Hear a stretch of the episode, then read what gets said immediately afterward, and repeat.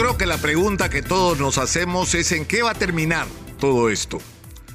¿A dónde nos lleva esta situación donde si no se le da una salida política, vamos a una confrontación cada vez mayor? El día de ayer otra persona falleció en Puno, esta vez en Carabaya, producto de las manifestaciones o a raíz de las, de las protestas y de los enfrentamientos con la policía. ¿Y, qué va a pasar en Lima el día de hoy? Donde se anuncia una manifestación masiva, eh, que además hay mucha información que, resulta simplemente alarmante, porque evidentemente va a haber quienes van a marchar, que están erizados, eh, que están políticamente indignados, pero también va a haber de los otros de los infiltrados, de los que quieren la confrontación, de los que van a querer provocar situaciones como las del aeropuerto de Juliaca, provocar a la policía y a las fuerzas del orden para un enfrentamiento. Eh, en, un contexto además de, una tremenda incertidumbre política. Ayer los rumores de que renunciaba Dina Boluarte, eh, de que iban a sacar a las Fuerzas Armadas, porque pongan ustedes en el caso de que salgan las Fuerzas Armadas a Lima. Eh, me pregunto, ¿qué va a pasar? ¿Van a ir las Fuerzas Armadas, van a ir miembros del ejército a enfrentarse a manifestantes? A, gente que va a protestar, dentro de la cual va a haber eh, provocadores con los cuales la policía especializada sabe lidiar. Sabe lidiar. Pero un miembro de las Fuerzas Armadas no. Si se siente agredido, va a ser lo que aquello para lo que fue entrenado, usar su arma y va a morir gente. Entonces, eh, ¿cuál es la proyección de esto? Hay voces que dicen estado de sitio, intervención, meterle bala a todos estos protestantes, porque además se hace un signo igual entre todo aquel que no está contento con la situación actual de este acuerdo que se ha hecho entre la presidenta Dina Boluarte y la mayoría del Congreso, todos son terroristas, todos son financiados por el narcotráfico. Y esto en vez de arreglar algo termina irritando aún más a la gente que tiene otros motivos para reclamar. Y lo que está claro es que la solución a este tema o esta situación tiene que ser una solución política. Felizmente, felizmente, estamos aún en el marco en, en, el que todos aquellos, por lo menos los que dan la cara y que protestan, y aquellos que están en el otro lado, compartimos todos la defensa y el respeto a las instituciones democráticas. Y eso nos abre un camino que tenemos que saber aprovechar, canalizar políticamente esta crisis.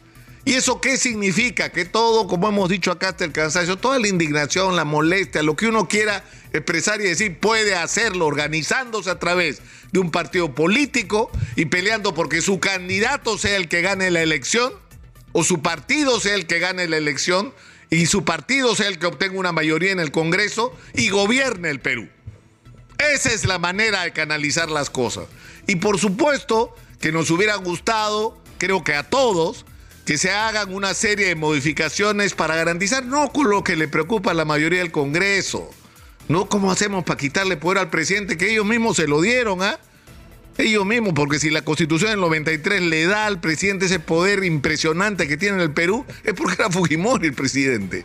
Ahora ya no conviene para algunos porque ya no es Fujimori el presidente, entonces le quieren quitar ahora poder al presidente. Pero eso no es este Congreso el que lo debe decidir.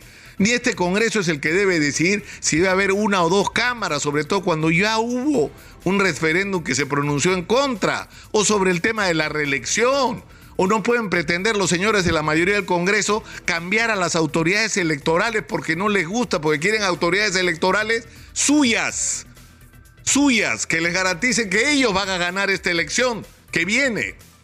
Nada de eso se puede hacer, todo eso está mal y no tienen además la legitimidad para hacerlo. Entonces lo que tenemos al frente es el reto que solo tiene dos caminos. O la señora Dina Boluarte renuncia para obligar a que se convoque elecciones que según las leyes en este país tendrían que ser en un plazo de nueve meses, es decir, el mes de octubre, o el Congreso de la República conecta por unos minutos con el país y entiende que el proceso de adelanto de elecciones tiene que hacerse este año, que eso es lo que va a bajar la tensión en el Perú que eso es lo que va a permitir un marco de entendimiento. Tú estás de acuerdo, en desacuerdo, tú propones esto, lo otro. Bueno, defiéndelo en las urnas, pues. organiza tu partido, unifica a las corrientes que te representan de derecha, de centro, de izquierda. Defiende tu punto de vista, obliga a tus dirigentes a que respeten la democracia dentro de los partidos, a que lo que se discutan sean ideas de cómo llevar al país adelante y no solamente personas que terminan lamentablemente, como nos ha ocurrido en las últimas décadas, traicionando los intereses y las promesas que le hicieron a la gente que los respaldó. Es la única salida que tenemos en este momento para evitar que esta espiral de violencia y de confrontación siga aumentando.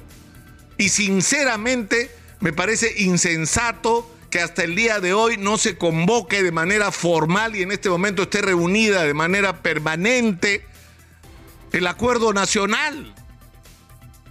Es decir, tenemos un espacio donde está el Congreso, donde está el gobierno y donde están todas las instituciones representativas de este país, los representantes de los gremios empresariales y de trabajadores, donde hay espacio para los gobernadores regionales, para las confesiones religiosas, para todo tipo de organización y que tiene que ampliarse todo lo que sea posible, incorporando incluso a aquellos que están encabezando las protestas hoy en el interior del país, para en ese espacio encontrar juntos una salida política, inteligente, serena y responsable a este difícil momento que estamos viviendo.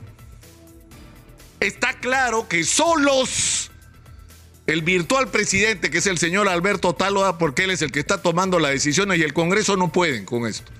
Y es el acuerdo nacional el marco en que esta discusión tiene que ser planteada. Bueno, ojalá que sea así. Ojalá que sea así.